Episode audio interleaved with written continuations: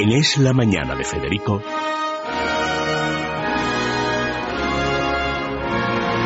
Preguntas a la historia con César Vidal y Federico Jiménez Los Santos.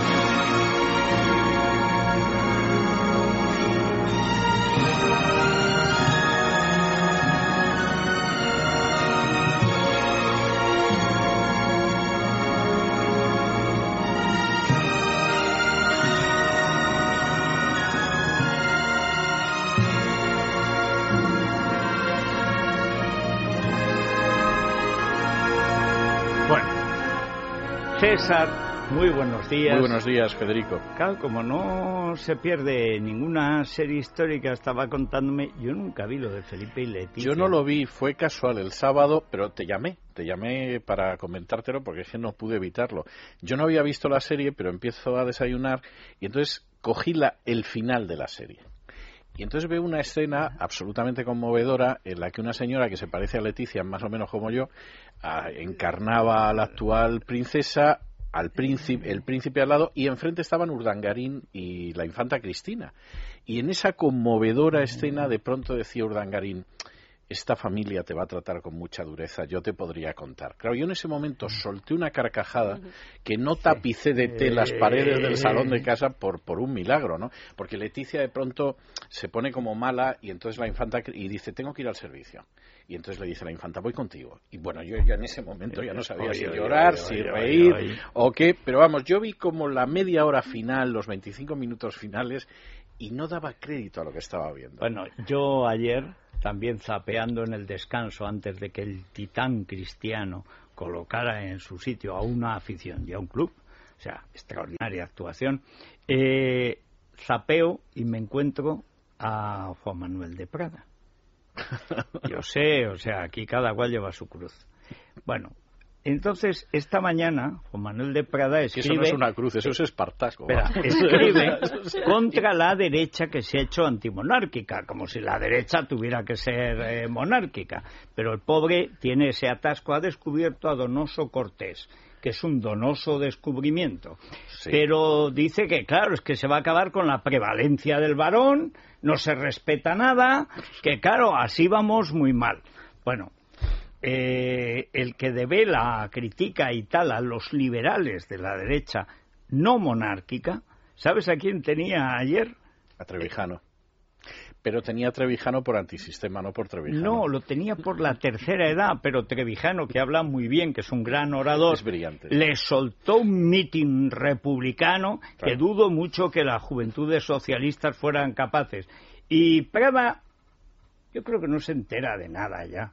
Pero es que viendo esta mañana atacando a la derecha que patrocina la República y él lleva a su programa a García Trevijano, que es el gran teórico de la República en los últimos años. en Pero España. sin ninguna Los últimos duda. 20 años. teórico y militante además. sí. Bueno, pues es que son de esas. O sea, que lo de Felipe, Leticia y tal, es que esto es un desbarajuste. Era muy gracioso. Yo confieso que no sé si era más trágico o más cómico, pero terminó la serie y yo me quedé con ganas de más. O sea, Sí, porque sí, termina sí, junto antes de que salga Leticia, la han vestido de novia, para salir a la calle. Yo me quedé con ganas de ver el conjunto de atrocidades que pod- Voy a ver si incluso rescato la serie, ¿eh? porque después de ver esos 20, 25 Está en últimos Antena 3, la tienes colgada en Antena me, 3. me cuesta no ver el resto porque es un disparate total lo que vi. Eh, Bueno, el vamos viaje- con la pregunta de Noelia. ¿no? Efectivamente, es Noelia desde Madrid la que hace referencia a ese viaje de Urdangarín a Qatar, seguramente la Bueno, llamada... viaje. Eh, Sí, la oferta, la llamada del rey al emir. eh, ¿Cómo se dice un paquete que ha sido expedido? Hmm. No, El no envío. sé. El envío, el envío, exactamente, El el, remite. el vulgar envío o el remitido del zángano este, que son dos metros de zángano, más el 1,80 de señora de zángano, más los eh, cuatro criaturas de la familia, eh, a Qatar, paraíso de las libertades y de la, del Estado de Derecho. Bueno, pues dice esta oyente que puestos a elegir parece que el rey prefiere los intereses de la familia a los nacionales y entonces pregunta si es una conducta excepcional o si se ha repetido antes en la historia de España esto de anteponer el interés familiar al interés del reino de España. Hombre, yo creo que hay múltiples ejemplos, pero yo me voy a centrar en los primeros Borbones porque es que si no casi, casi tendríamos que hacer una serie de esto. Hay que tener en cuenta que la llegada de los Borbones ya implica cercenar el territorio nacional de manera absolutamente despiadada. Es decir, el famoso Tratado de Utrecht significa que España se desprende de todos los territorios italianos que eran parte de España formalmente desde finales del siglo XV, pero por los que llevaba batallando Aragón un siglo y pico más. Es decir, que en aquellos momentos, pues el reino de las dos Sicilias era tan entrañablemente español como ahora lo puede ser Murcia o lo puede ser Granada. Y en ese sentido, eh, efectivamente se pierden. Se pierden los Países Bajos del Sur, que también tenían una vinculación con España, y luego Gibraltar y Menorca, que como se han recuperado en el caso de Menorca, en el caso de Gibraltar no, pero se sigue reivindicando o menos, pues la verdad es que parece que son más españoles. Es decir, la misma entrada de los Borbones ya significa cercenar el territorio nacional en favor de la dinastía. Pero es que además los Borbones van a ser especialistas en organizar guerras que perjudican a la nación y que intentan beneficiar a alguno de los infantes. El caso más claro además se da con el primero de los Borbones que se casa con Isabel de Farnesio e Isabel de Farnesio inicia lo que se ha llamado la política del irredentismo, yo supongo que por intentar justificar ante la opinión pública española que se nos metiera en guerras donde no nos iba ni nos venía nada. Fundamentalmente la política de Isabel de Farnesio era conseguir reinos para sus hijos y por supuesto la consecución de los reinos para sus hijos pasaba por embarcar a España en guerras. En 1717, es decir, al trienio aproximadamente del Tratado de Utrecht, España invade Cerdeña, a los pocos meses inicia la ocupación de Sicilia y entonces se produce una reacción de las grandes potencias diciendo, bueno, como lo que quiere para sus niños es un reino, les damos los ducados de Parma y Toscana y retírense ustedes de Cerdeña y de Sicilia, que no tiene ningún sentido romper el equilibrio que hemos creado en Utrecht. Por supuesto, Isabel de Farnesio se niega, estalla la guerra, y como siempre pasa en estos casos, quien paga el pato es la Marina Española, es decir, la, la flota española la hunden los británicos frente al Cabo Pasaro, y ahí se acaba la historia se acaba la historia de momento, porque los pactos de familia de los que tanto se han hablado son pactos de familia encaminados a darles posesiones a los infantes, no a favorecer la posición internacional de España. Muy posiblemente a España le hubiera favorecido mucho más una alianza con Inglaterra en esos momentos que una alianza con Francia. En general casi siempre, y sin embargo se produce de esa manera. Entonces, el primer pacto de familia que es del año 1733, fundamentalmente lo que busca es que el infante Carlos tenga un reino. Y consigue efectivamente que el reino de Nápoles y Sicilia vaya a parar al infante Carlos, que luego será Carlos III. Y eh, renuncia a Parma y Plasencia y a cambio le dan Nápoles y, Sicilia. hizo cosas verdaderamente notables, como por ejemplo las excavaciones de Pompeya y Herculano, que ahora mismo hay una exposición extraordinaria, tengo que decir, en el canal sobre Pompeya y hay toda una sala dedicada a Carlos III. Todo eso está muy bien, pero el caso es que España se ve metida en las guerras de sucesión de Austria y Polonia que no le interesaban nada, es decir, España no tenía nada que ver con la guerra de sucesión de Polonia ni con la guerra de sucesión de Austria, simplemente para que al infante Carlos le den un reino. Esa dinámica continúa con Carlos IV, es decir, Carlos IV forma parte de la primera gran coalición antifrancesa que se enfrenta con la convención que ha decapitado a su pariente Luis XVI y traiciona a la gran coalición en un momento determinado porque su hija María Luisa, es decir, la infanta María Luisa, se ha casado con el duque de Parma y quiere asegurar el, duque el ducado de Parma. Y eso significa que en un momento determinado España cambia de alianza, es decir, decide nada menos que frente a la convención, a la convención que era republicana, regicida y además borbonicida, o sea, es tremendo. Y en ese momento, pues Carlos IV insta a Godoy, que a fin de cuentas cuentas era un mandado, a firmar el primer tratado de San Ildefonso de 18 de agosto de 1796. Resultado de este tratado, bueno, pues la flota española es machacada en San Vicente el 14 de febrero de 1797. Es decir, claro, los grandes enfrentamientos finalmente se producían en el mar y en esos momentos después de Utrecht tener como enemigos a los ingleses era, muy mal asunto, como llegó a saber incluso personaje tan notable como Napoleón. Eh, no solamente es que aplastan a la flota española en San Vicente, lo hace el que sería almirante Nelson, sino que además se apoderan de Trinidad y al final, hasta Francia, cansada de guerra, firma una paz por separado con Inglaterra en la que España se queda colgada. Mm. Eso sí, hay que reconocer que esto significa el final de la flota española que llegará a Trafalgar en 1805 muy maltrecha. Eh, una situación fatal para España con una visión de la monarquía pésima en el resto de Europa, etcétera, etcétera. Pero la niña María Luisa consigue ser reina de Etruria. Que claro, ser rey de Etrurio es como ser, ser príncipe de Beckelauer, o sea, eh, es una un poquito más, cosa. Un poquito más. Dice Etruria, pero ¿qué es eso de Etruria? O sea, y meterse en es ese un reino italiano, sí, porque la niña quería ser, no, ya, pero eh, que... además de duquesa de Parma, ser posible reina de Etruria. Entonces, nosotros tuvimos un siglo XVIII que tuvo otros aspectos positivos, la Puerta de Alcalá, las asociaciones de amigos del país. Eh, lo que aumentó la población. Lo que aumentó, en fin, tuvo cosas positivas. Yo creo que no es de los peores siglos que ha vivido España, pero es un siglo salpicado en no escasa medida de guerras inútiles cuya única finalidad es que infantes e infantas tengan un trocito de terreno sobre el que ser reyes, porque efectivamente lo que ahí se estaba manejando no era la corona de Francia o la corona de España o la corona de Austria, que eran coronas importantes. Estamos hablando de que tuvieran su reinito. Sí, sí. Y como todavía no se les podía enviar a Qatar, pues se iba a la guerra con los ingleses. Que es un reinito. Que es, un, reinito.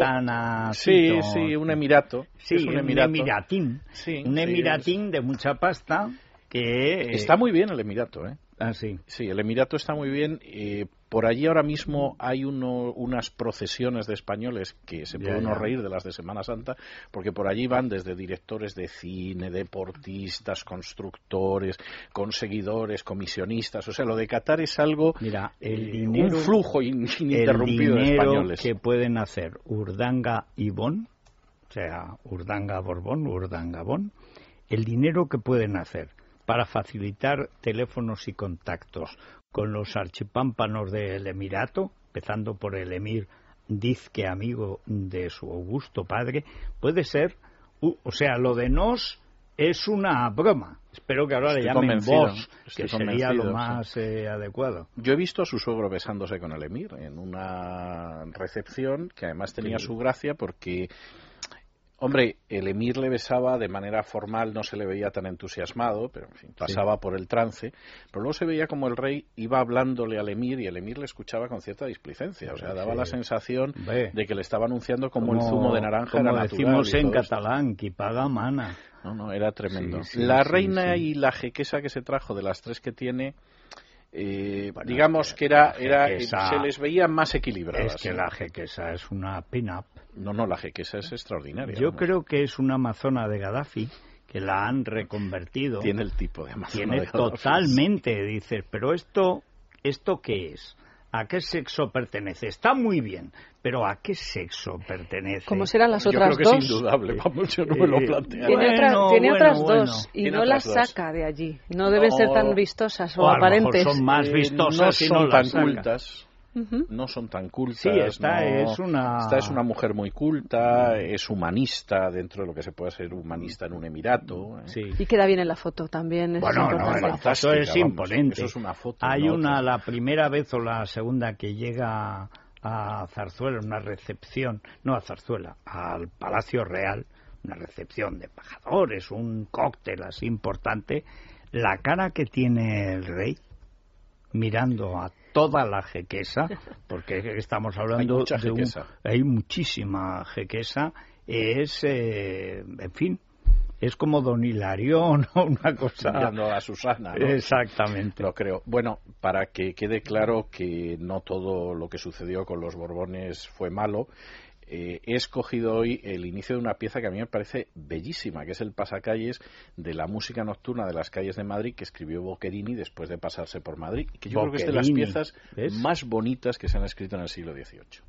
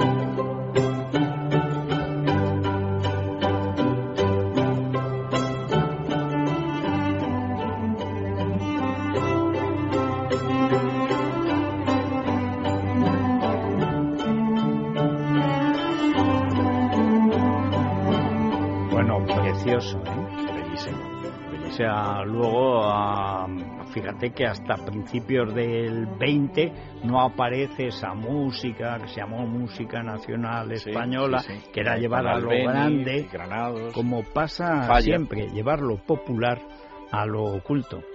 Nunca lo oculto a lo popular, porque en España, como decía, y es una cosa sensata, por una vez que dijo Ortega, lo que no ha hecho el pueblo se ha quedado sin hacer. Es verdad. Y es, verdad. así. Es así, es, no cabe duda. En fin, como siempre andaban los rusos por en medio, ¿no? Que vinieron aquí a escribir jotas y se quedaron enamorados. Rinsky-Korsakov y Tchaikovsky, toda esta gente, en fin. Madre mía. Y ahí estamos, en Calanda, tocando el tambor. Emprendemos viaje, Federico, no a todo el mundo con viajes, el corte inglés, eso sí, le gusta eso de tener que ser mochilero, prepararte tu propia ruta, leerte 40.200 guías, ¿no? Y vacunarte. A algunos nos gusta que nos lleven, nos den todo hecho. Ese es el circuito tradicional que ahora precisamente eh, tiene sus días especiales en viajes el corte inglés. Es el mejor momento ahora mismo para reservar en el mes del circuito de viajes el corte inglés una de esas escapadas programadas pues a China, a India, a Europa, a Estados Unidos, Canadá. Y además de contar con todo este tipo de ventajas de saber dónde nos acostamos y dónde nos levantamos con toda la seguridad, garantía y confianza que nos ofrece Viajes al Corte Inglés. Hay un número de teléfono para informarnos, es el 902 400 454 902 400 454 y una página web www.viajeselcorteingles.es y hay que saber que si reservamos antes del 30 de abril podemos beneficiarnos de descuentos que van hasta el 15%, que está fenomenal. Muy bien, hacemos una pausa y con el doctor de la Morena vamos a tratar, que es un homenaje a la jueza Laya, esa Manuela Malasaña, Agustina de Aragón, en fin, esa heroína popular. Eh, pues de lo que la ha tenido seis meses postrada en cama, que se ha dicho que tenía una cosa y la otra. Bueno, eh, la semana pasada hablamos de la cefalea y migraña y hoy vamos a hablar de lo que ya es absolutamente letal, que es el trigémino, la neuralgia del trigémino, que dicen que es como si te disparasen por dentro entre las cejas que eso es tremendo. Bueno, pues a todo eso se ha sobrepuesto la juez Alaya, pero vamos a explicar qué es, porque también es fácil confundirlo, como pasaba con eh, la migraña, etcétera, y muchas veces con la depresión. O sea, vamos a, a explicarlo. Y luego tenemos una receta sabrosa propia de, seguro que a Boccherini le dieron algo así. Huevos al horno con champiñones y jamón serrano. eso suena de maravilla. claro, pues ya,